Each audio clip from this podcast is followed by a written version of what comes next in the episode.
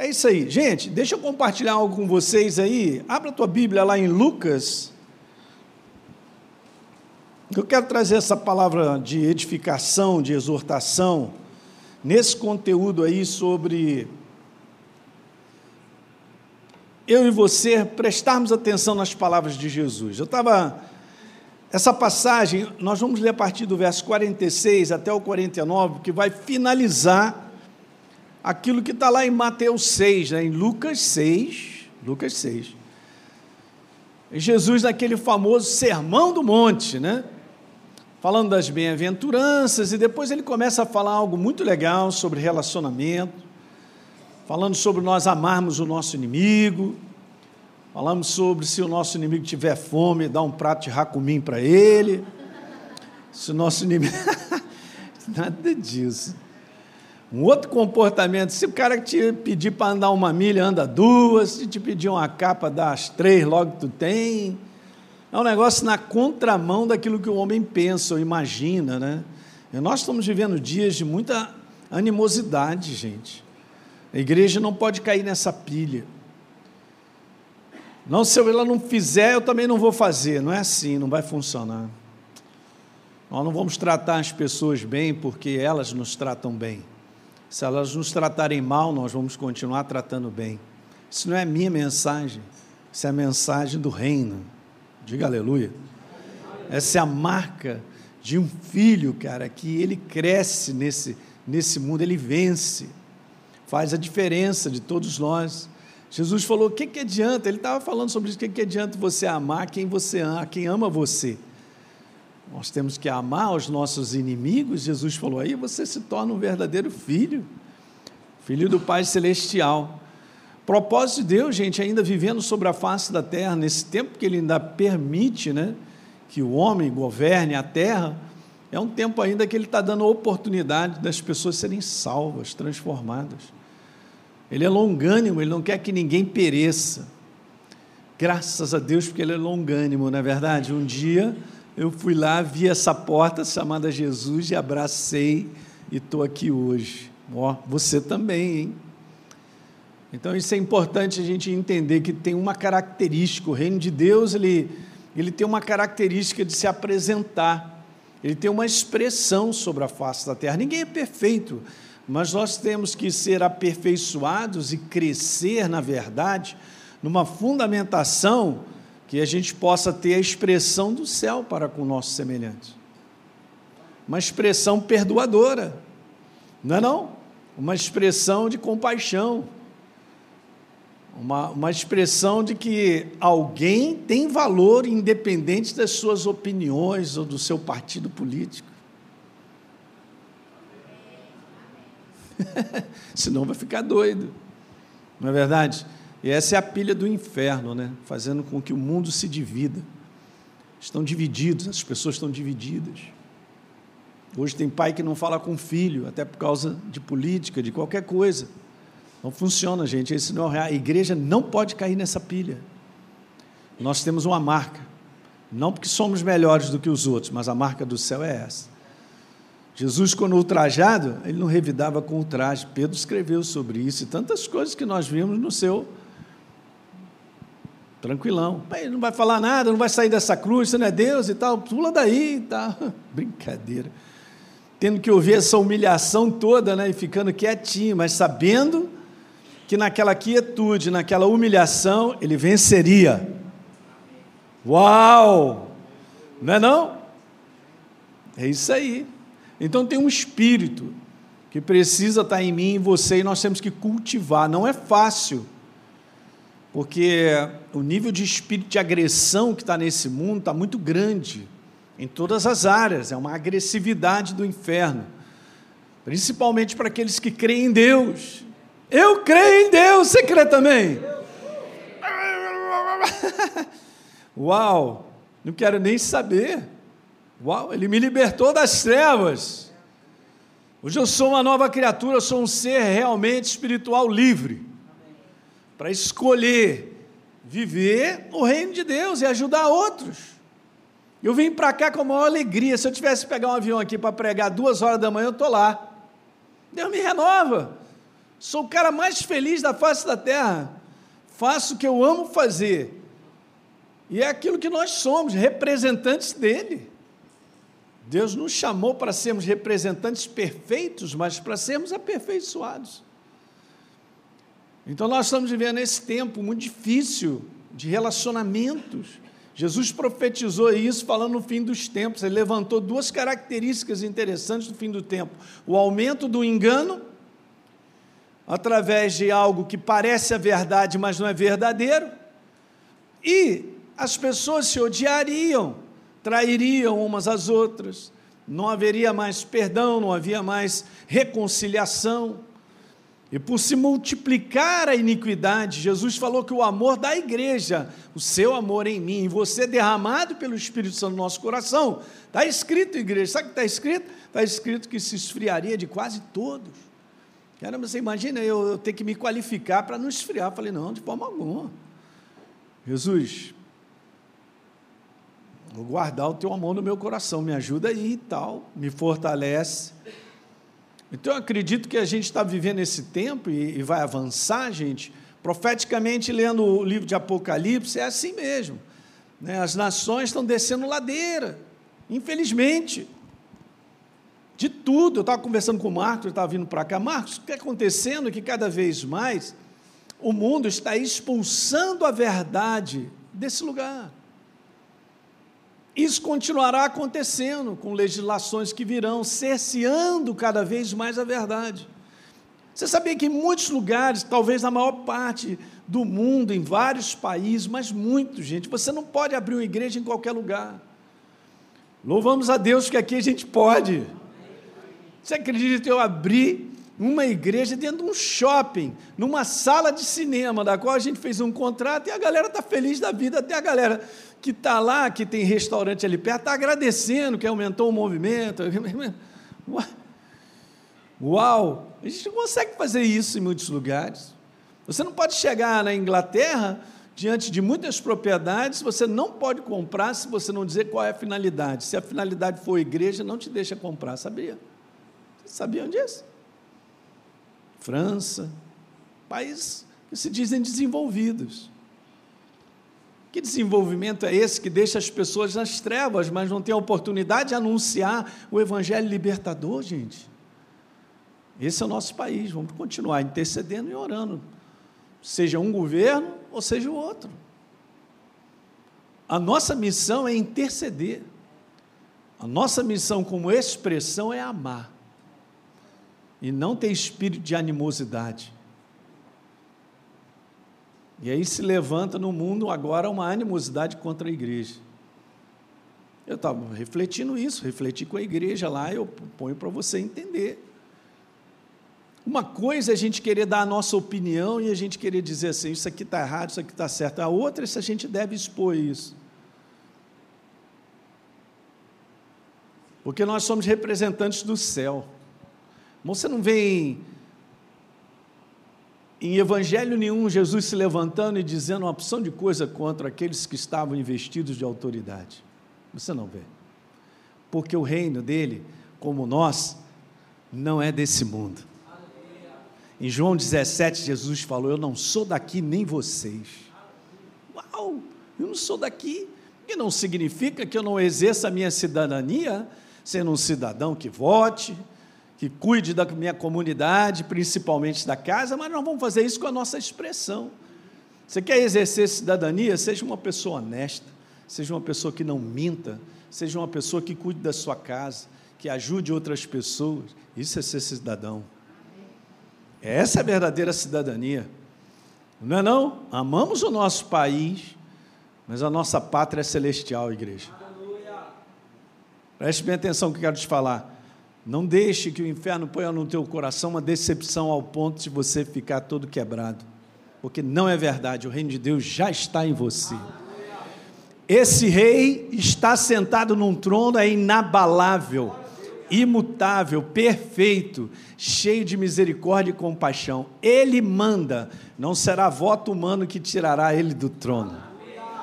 Do teu coração, ninguém pode arrancar ele dentro de você. Ninguém pode arrancar de onde você está. Você e eu, nós estamos em Cristo Jesus. No reino de Deus somos filhos dele. Uau, somos filhos. Então a nossa expressão e o nosso entendimento é a nossa representação de um reino. Eu quero ter a oportunidade de ganhar o um maior número de pessoas e poder ajudá-las falando do amor de Jesus. Porque quando nós fecharmos os nossos olhinhos, não terá mais tempo. Ou quando ele vier, acabou. Você entende? Existe um limite porque às vezes a gente não consegue perceber, a gente precisa da ação do Espírito Santo mesmo, para perceber até onde a gente vai. Jesus sabia que precisava enfrentar um vexame, ele precisava enfrentar uma humilhação. Você sabia que você ser crucificado era uma das piores coisas naquela época, era algo vexamoso. E alguns dizem que Jesus não tinha nem um pano, não tinha nada, estava peladão. Que coisa, um filho do Deus Altíssimo. E o pessoal ainda fazendo chacota com ele. Desce daí. É brincadeira isso, gente. Ele não abriu a sua boca. Ele sabia que estava cumprindo uma missão. Ele se humilhou e morte até de cruz, está escrito em Filipenses. Mas antes disso, Jesus já tinha compartilhado com os discípulos, eles não estavam entendendo. E ele já tinha falado: o meu reino não é desse mundo. Já tinha falado isso para os discípulos. Aí, na hora que Jesus está sendo preso, todo mundo conhece a passagem onde fala que Pedro vai lá, pega o quê? Uma espada e desce a, aquela espada na, na orelha de Malco, não é que era o assistente do sumo sacerdote. Jesus, cara, pega a orelha, sei lá onde, sopra, tira areia mete ali, ó, e cura o cara, ainda faz um milagre, cara. Porque Jesus podia falado assim, bem feito, foi boa essa, hein, Pedro? Essa foi boa. Não podia. Não, não, não, gente, eu estou conversando com vocês, algo que me deixa o meu coração desse tamanhozinho. O comportamento de Jesus deixa a gente. Que Deus é esse? Que diante dos seus inimigos, estende a mão para curar. Uau! Legal? Sabe o que eu peguei de lição disso? Algo muito importante. Pedro, na força da raiva, da carne, como uma atitude de uau, o quê? Pá, pá, pá, pá, pum. É mesmo? Então ele agiu na carne, para daqui a pouquinho ele trair Jesus.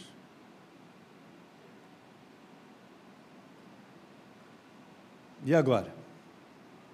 De que, que adiantaria? Porque quando a coisa ficou apertada para ele, ah, você é um deles. Não, eu nem conheço. Então eu vou me tornar esse cristão preparado para o fim do tempo? Um cristão que vai até o final, que não nega a sua crença. Negar a crença não necessariamente é você morrer por Jesus, pode até chegar, e esse é o conteúdo. Será que nós estamos preparados para morrer por Ele mesmo?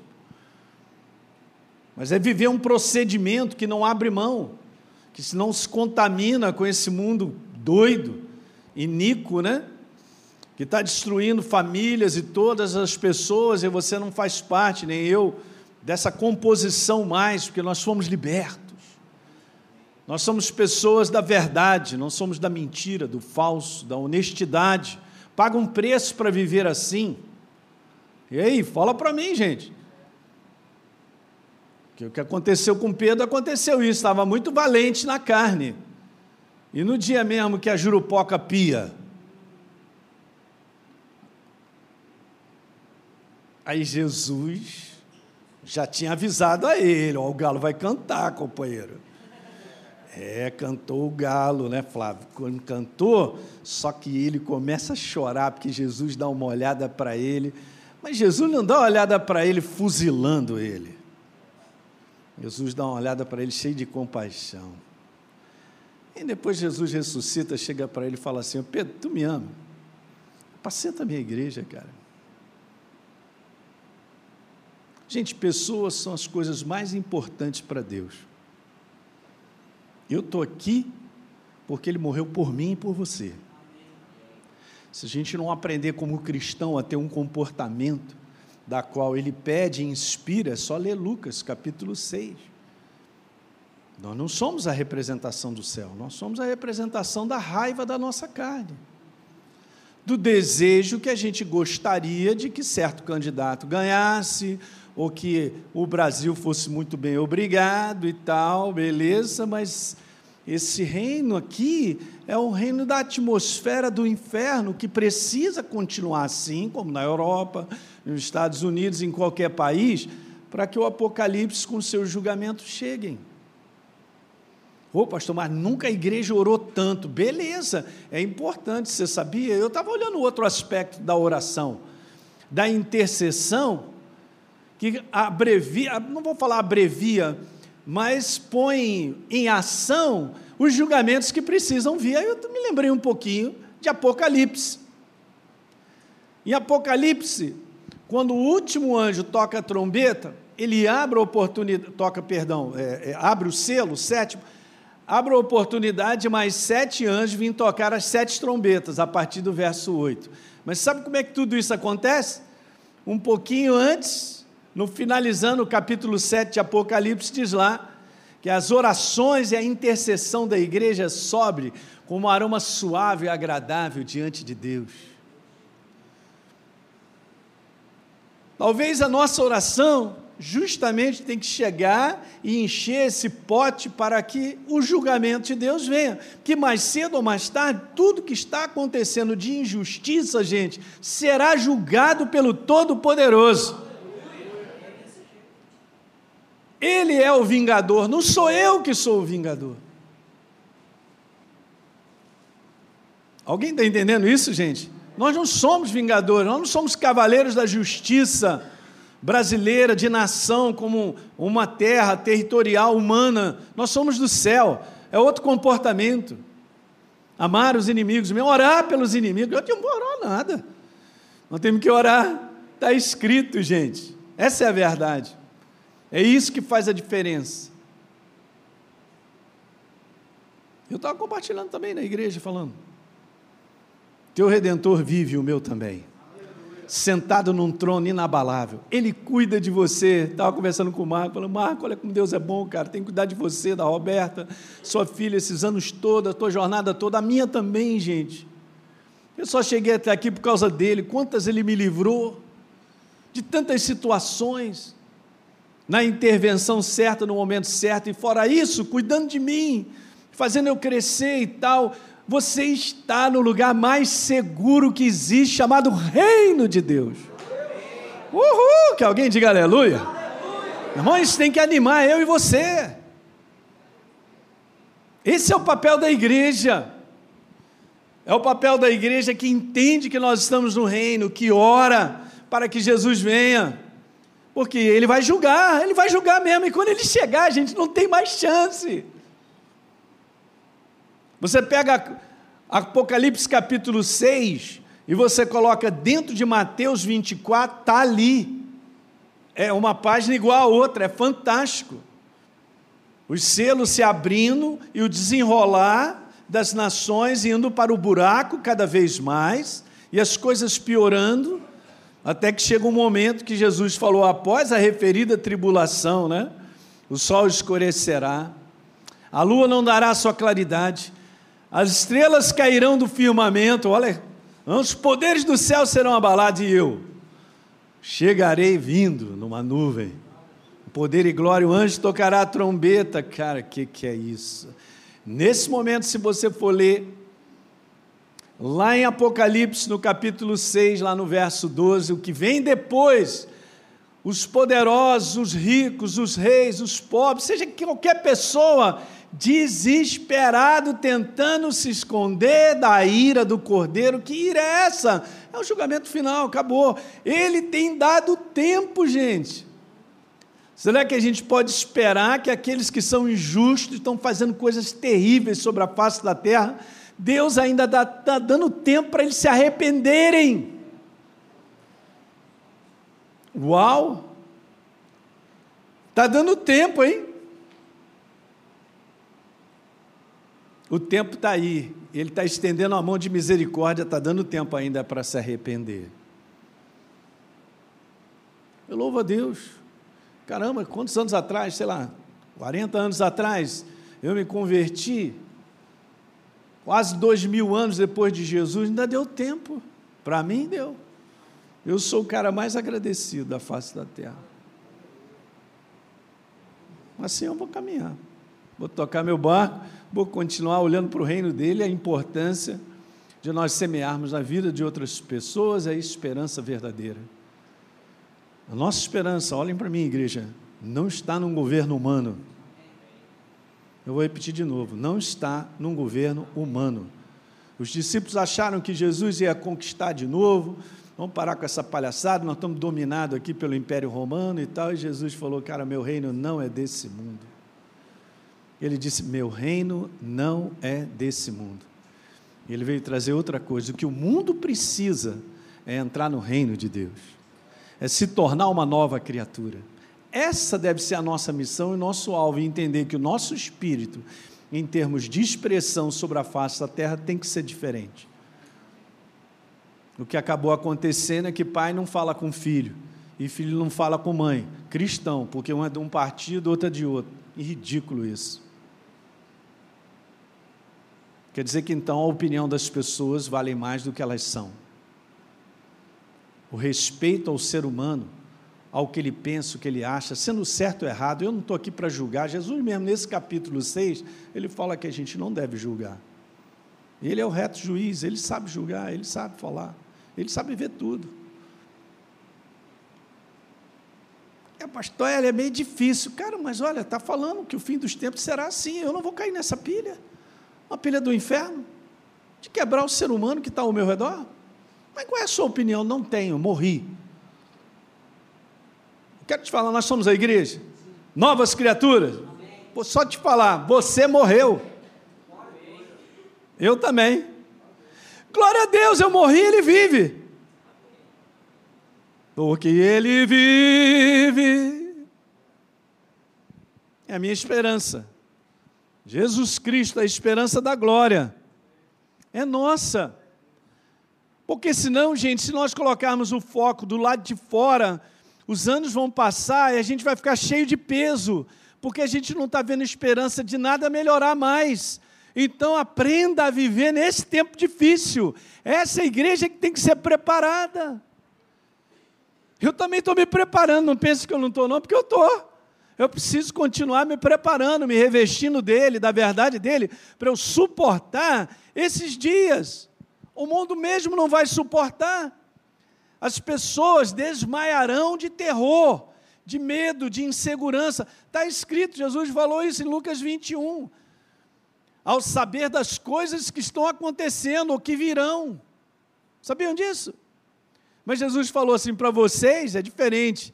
Vocês se mantenham vigiando, mantenham-se preparados. Quando vocês virem todas essas coisas acontecendo, levantem as suas cabeças, porque a redenção de vocês se aproxima. Uhul! Aleluia, meu Senhor está chegando. Aí eu vou para casa e de moto. Aleluia. Cara, essa é a minha alegria, mas pastor, mas peraí, cara, não tem peraí. Do que, que você e eu precisamos amanhã? É dele. Se tudo for abalado, como está sendo abalado no mundo inteiro, você acha que a nossa segurança está numa saúde, porque eu vou lá e comprovo que eu tenho saúde? Está lá numa, numa conta bancária que eu tenho lá uns 10 milhões guardado e tal. Tudo pode mudar, cara. A nossa confiança não está nesse mundo. Mas se a gente cresce e se prepara, como está escrito aqui que eu quero ler, vou deixar para o final. Mas a gente cresce e se prepara para confiar nele, mesmo quando eu olho naturalmente e não tem mais nada, aí sim nós vamos avançar. Uau! Você sabia que se eu não tiver preparado, falando para mim, mas eu quero colocar isso para a igreja, falei isso também hoje. Se eu não tiver preparado, eu sou um forte candidato à apostasia. Hum. Eu sou um forte candidato à apostasia. Se eu não me manter preparado, ou não me preparar. E é um preparo interior, é um preparo do reino de Deus se expandindo no meu coração através da verdade do seu. É um preparo onde Deus te fortalece, mantém você com alegria, prazer e ânimo. Quer que é isso? Pastor Hélio, não, não, vejo mais uma nota de 200 na minha carreira, mas eu estou alegre. Alegria no meu coração é tremenda. Aleluia, cara.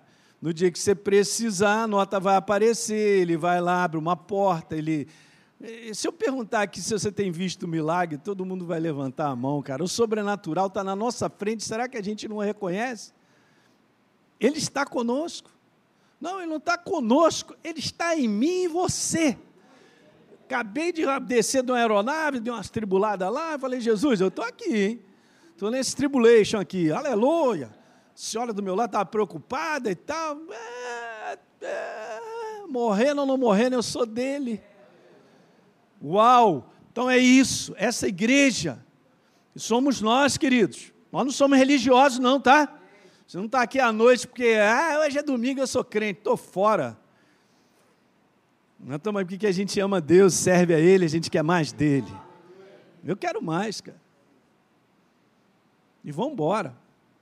Aí sim nós vamos encontrar nisso que Jesus falou. Então ele pega Lucas capítulo 6 e fala sobre relacionamento, várias coisas, sermão do mundo, maravilha. Maravilha, mas são práticas. Jesus vem colocando, se, você pegar a maior parte dos versículos que se encontra em Lucas 6, que é o verdadeiro sermão do monte, bem, Mateus 6, você vai ver que ele pede de mim, de você, atitudes, comportamentos que são essa é a base da manifestação do reino na minha vida. É com base no meu posicionamento de respondê-lo que ele se manifesta. Então vamos terminar agora lendo. Lucas 6, verso 46. Aleluia. Olha, gente, eu só estou lendo a Bíblia, tá? Mas isso aqui mexeu muito comigo, hein? Eu quero só ler. Uhum. Jesus. Aí, meu Deus, mas ele não fala isso aqui, gente, com raiva, com ira, ele fala com amor. Porque é Deus, ele é amor, ele não pode ser diferente de quem ele é. Deixa eu contar algo aqui legal. Eu vou lá, eu vou lá. Já saí na tangente, mas essa é boa. Porque o Espírito Santo me lembrou algo muito legal. Eu assisto várias pessoas que eu conheço, assim, eu fui, fui conhecendo ao longo da jornada, principalmente quando eu morei fora. Então, uma janela se abriu muito grande para eu conhecer ministérios que eu não conhecia. Existia um evangelista que morreu é, nessa década de 2000 até 2010, indiano chamado Dinakaran. Não sei se você já ouviu falar. Depois procura lá, entra no Google. Tem várias mensagens dele no YouTube, ele fazia campanhas de cura tremenda, mas, gente, ele era tão usado por Deus. Mas ele era muito, não era pouco, não. Era tipo assim: uma moça chegou para ele, vou dar só um exemplo, falou: oh, meu pai está muito doente. Ele perguntou assim: onde é que ele está? Ele está em casa. Um momentinho. Aí ele começava a orar. Quando ele começava a orar, olha só, não fica olhando para mim que eu sou maluco, não, tá? Paulo disse assim: Eu fui lá no terceiro céu. Se no corpo ou fora do corpo, eu não sei, mas eu fui lá. Ele começava a orar. E Deus pegava ele em espírito e levava na casa desse senhor, que estava distante, sei lá quanto. Chegava lá, orava pelo pai dela. Aí depois ele terminava aqui na oração que ele estava, ele falou para ela: a casa onde teu pai está não é assim, assim, assado? Não tem um portão tal? Tem. Na janela não é assim? Pois é, eu fui naquele quarto lá onde ele estava deitado. Orei por ele, pode ir para casa. Jesus curou ele. O que, que, é isso, cara? Vai lá em casa, Jesus. Não é que um dinacarã aparece. Cara, mas ele era assim. Aí presta atenção, ele toda hora ia no céu. Não é que ele ia, é porque Deus o chama. Ele, ele tem, gente, isso é bíblico, é só ler o livro de Atos. Tem coisas aqui tremendas. Filipe estava num lugar, de repente, Deus o arrebatou, ele está em outro. Imagina isso. Alguém lembra aí, eu vou, eu vou chegar. Alguém, alguém lembra, que eu soube disso recentemente. Bom, era da minha época, né? eu era garoto, eu vi aquilo, e aquilo me impressionou muito, porque foi muito triste. Em São Paulo, incendiou um, um edifício chamado Joelma. Quantos lembram disso aí? Ah, uma boa. Beleza, aquilo ali foi. Cara, o que, que era aquilo? Eu, com um garoto vendo aquelas cenas, a galera pulava lá de cima, gente. Nível de suicídio, de, de, de morte, foi tremendo. Só que me contaram, eu não sei como é que essa pessoa soube, mas alguém que estava lá era um crente. Bom, é um crente daquele que crê, né? Então, beleza. Dobrou o joelho e falou: Jesus, eu que no meu coração não chegou o dia de eu ir embora, mas eu estou pronto para morrer. Mas olha, verdadeiramente você pode me salvar. E começou a orar e tal. Quando ele viu, ele estava orando na calçada lá do lado de fora. O que eu estou falando? Você crê ou não crê? Aham. Eu também creio. Demais isso aí, né? Voltando para o Dinacaré. Uma dessas idas dele, ele vai encontrar o apóstolo Paulo. Aí, Paulo, eu precisava falar um negócio contigo. Aí o apóstolo Paulo para para ouvir o que, que ele tinha para perguntar. Falei, olha só, deixa eu te fazer uma pergunta. Como é que pode, cara, você enfrentar tudo aquilo que você enfrentou? Aquelas oposições, você escreveu lá em 2 Coríntios 11, meu Deus do céu, completar a carreira. Olha aquelas situações todas que você passou e tal. Ele falou: "Mas como é que você, como é que você foi até o final? Como é que isso entrou na tua vida e você foi um cara tão tão consistente e contínuo?" Sabe qual foi a resposta do apóstolo Paulo para ele? Eu creio, tá, gente? Não sou maluco, não, tá? Estou passando para você. Se você não quiser acreditar, fica à vontade, porque não está na Bíblia. Mas ele disse para ele assim: quando Jesus falou comigo, Saulo, Saulo, por que você me persegue? A voz dele era um amor tão grande, era um amor tão intenso, que invadiu meu coração e tomou conta de mim.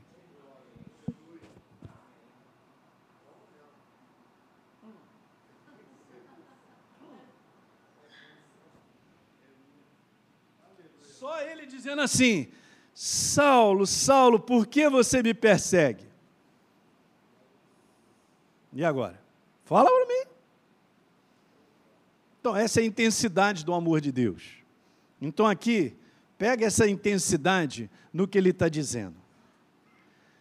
Por que você me chama, Elinho, Senhor, Senhor, se você não faz o que eu te mando? Vixe, agora pegou.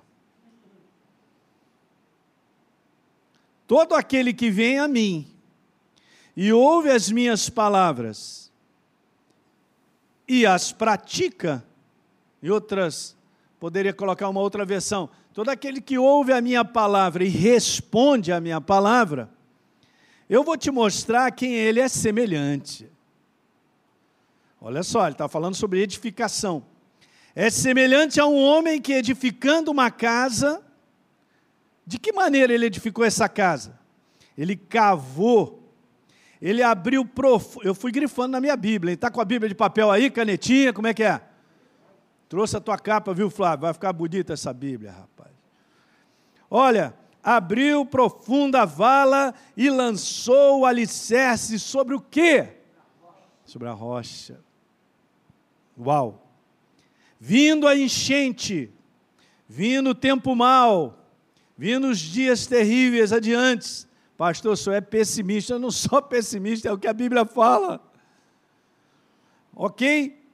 Arrojou-se o rio contra essa casa, não pôde abalar por ter sido bem edificada. A minha necessidade é a sua é ser edificado na rocha. Ser edificado na rocha em si não é ir para a igreja e ouvir uma mensagem com vontade de comer depois ou meio sonolento, mas ser edificado é botar aquilo que você ouviu de Deus e tem consciência que precisa fazer em prática. Aí sim, os anos vão passar e você vai sendo enraizado, cara, na rocha, a verdade vai fazendo parte de quem você é, eu também e você se torna uma pessoa sólida, na verdade, por dentro.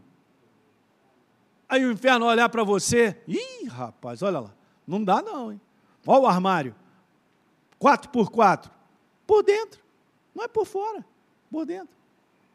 Então Jesus depois comentou: Mas o que ouve e não responde à minha voz é semelhante a um homem que edificou uma casa sobre a terra sem alicerce. Maluco! Arrojando-se o rio contra ela, está escrito que logo desabou, e aconteceu que foi grande a ruína daquela casa. Então a pergunta é essa: eu estou edificando, eu estou fazendo a minha parte na edificação da verdade ao ponto de dias piores chegarem e eu estar tá fortalecido ao ponto de não ser destruído? Ao ponto de não entrar nesse rio caudaloso que está aumentando, que é o rio da apostasia. Não, igreja é tudo igual, pastor é tudo igual, eu me decepcionei na igreja, não aguento mais e tal. E aí ficam meus conceitos que o inferno coloca e eu vou me apartando da verdade. Não, mas eu sirvo a Jesus. Não, eu amo a Jesus, mas eh, não dá para entender amar Jesus, que é a cabeça, e não amar o corpo, que é a igreja. Só fico com a cabeça, é uma coisa só. Quando você me olha, eu olho para você, você é um ser só, corpo e cabeça. Você entende como é que o inferno está minando? Gente, eu estou vivendo isso, que desde o tempo que eu me converti, cadê aquela galera que se converteu comigo? Já foram embora há muito tempo o tempo, se não for de edificação assim, de responder a Deus, eu não serei edificado sobre a rocha, porque a resposta a Deus é trabalhosa. Quando a gente responde a Deus, é sacrificial. Por isso está escrito que cavou profunda a vala. O cara sua, mas ele cavou, ele está cavando, ele está edificando a sua vida na rocha inabalável porque eu tenho uma Bíblia bonita? Não. Porque eu vou à igreja? Não. Porque eu amo meu pastor, meu irmão? Beleza. É porque eu pego, como Jesus falou, na simplicidade do que está e respondo aquilo que conscientemente eu sei que eu preciso responder. É duro, duro na carne, a carne que não aguenta. Mas você e eu, nós somos um ser que decide, com poder de escolha. E aí? Qual é a escolha que nós vamos fazer? Pedro não aguentou, ele não estava edificado o suficiente. Naquele momento, ele estava na carne, ele não estava edificado, ele negou na hora que. Uau, uau, uau. Mas a gente sabe né, que Jesus foi lá, ele entendeu tudo, ele ressuscitou, e aí ele se tornou, cara, o apóstolo Pedro, que segundo a história, ele morre crucificado, e por não achar digno morrer como Jesus, ele morre de cabeça para baixo. Uau! Foi até o final, não foi não? É, gente, eu estou perguntando para você e para mim, nós estamos nos preparando para ir até o final. Porque é glorioso, cara. É glorioso. Alguém está pegando aí o que eu estou falando? Essa questão de estar tá preparado é tão legal. Porque essa vinda é mais do que certa, gente. Assim como a primeira. Assim como as promessas não voltam vazias, a segunda dele está aí perto. Em vários sinais, mostrando que o tempo que nós estamos vivendo é muito crucial. E sabe que Deus ele honra tanto a nossa preparação? Eu já falei isso aqui para vocês, né? Imagina, ele é o noivo e nós somos a noiva.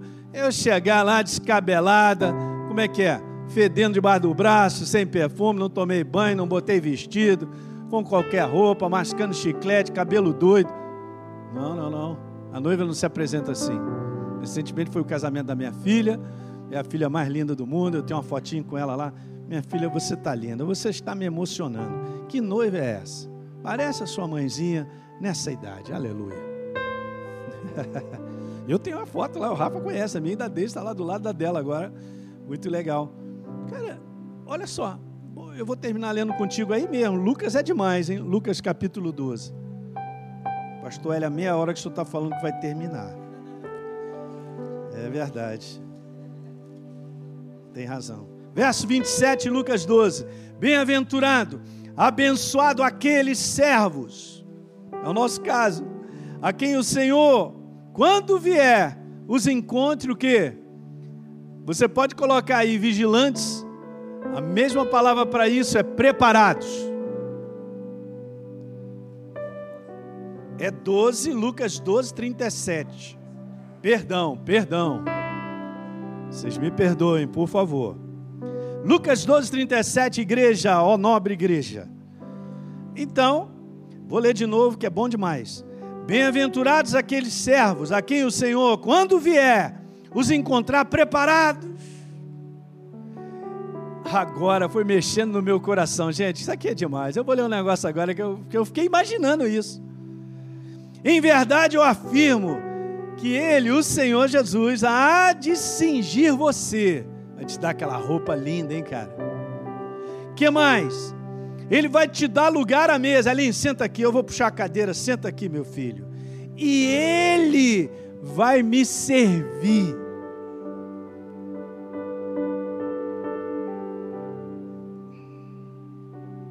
Quer ele venha na segunda vigília, igreja, quer na terceira, abençoados, bem-aventurados serão eles, se assim ele, o Senhor, quando vier, nos achar preparados. Sabe qual é a voz que clama nos dias de hoje, vinda do céu para mim e para você como igreja? Encontre-se preparado. No livro de Amós está escrito assim: prepara-te para te encontrar com teu Deus. Qual é a voz para o mundo? Compaixão, misericórdia, esperança, esticar a mão e dizendo que um reino verdadeiro existe, que morreu por nós. Essa é a nossa voz para o mundo. Para nós, a voz do céu para nós é: prepara-te para você se encontrar com teu Deus. Arrume a casa, arrume as coisas interiores, responda a Deus naquilo que Ele já pediu para nós. Decida logo, acaba com isso, não dá. Esse negócio me incomoda, pastor. Eu tenho que responder. É, eu, eu também, eu, eu vou responder, não quero nem saber também. Aí sim, nós vamos ser construídos e fundamentados nessa rocha, gente. Aí a gente vai se encontrar preparado. Eu só quero isso, eu não sou melhor do que ninguém, não. Eu, eu tenho falado isso para o Espírito Santo, Senhor eu quero me encontrar preparado, eu tenho fome, tenho sede, eu vou entrar em 2023, eu sou maluco, eu quero mais teu. Me ajuda, me prepara. Vai me preparando, Senhor, por dentro. Para que eu possa ser um representante seu, não sou melhor do que ninguém. Em Tiago, tá, no livro de Timóteo, diz lá: quem quer viver piedosamente em Cristo Jesus, da maneira própria que se deve viver como nova criatura, será perseguido. O problema não é a minha pessoa, é a verdade que habita em mim. É o sistema de viver da verdade que o mundo odeia. É só isso. E o mundo não estou colocando pessoas, porque a nossa luta não é contra pessoas, é contra os dominadores desse mundo que nós sabemos que está chegando o tempo de Jesus vir julgar tudo isso, prender Satanás, o falso profeta. Mas a igreja tem que suportar. Outra coisa super interessante, eu vou terminar. Eu eu já venho estudando, já falei isso para você há muito tempo sobre o fim dos tempos, tem várias coisas que eu vou fazer, vou fazer até um seminário, um carnaval lá no Rio. Estou é, com essa vontade de fazer. Mas nós, gente, não seremos libertos da ira do inferno, da ira do mundo, da, desse ódio que existe. Ok? Nós não seremos. Mas nós seremos completamente guardados e protegidos quando a ira de Deus chegar que não é para nós. Porque eu já me julguei na cruz do Calvário, eu recebi a Jesus como Senhor e Salvador. Eu entreguei a minha vida para Ele. Você entregou a tua vida para Ele. Ó, que legal! Mas esse julgamento, essa ira, não é para nós. O desenrolar de todos aqueles julgamentos, das trombetas, das taças, não é para nós. Mas esse é um tempinho que Jesus falou: terá um tempo de uma grande tribulação, da qual, se eu não abreviasse os dias, disse ele, ninguém suportaria, falando para nós, os discípulos. Mas ele, como ele nos ama, ele sabe quando dá aquela pressão até a gente. Mas nesses dias, nós temos que estar preparados. E o tempo de preparar é hoje. Eu quero falar para você que está me assistindo na internet. Hoje é o tempo de responder a Deus. Hoje é o tempo de se preparar. Não é isso aí? Então vamos ficar de pé, graças a Deus.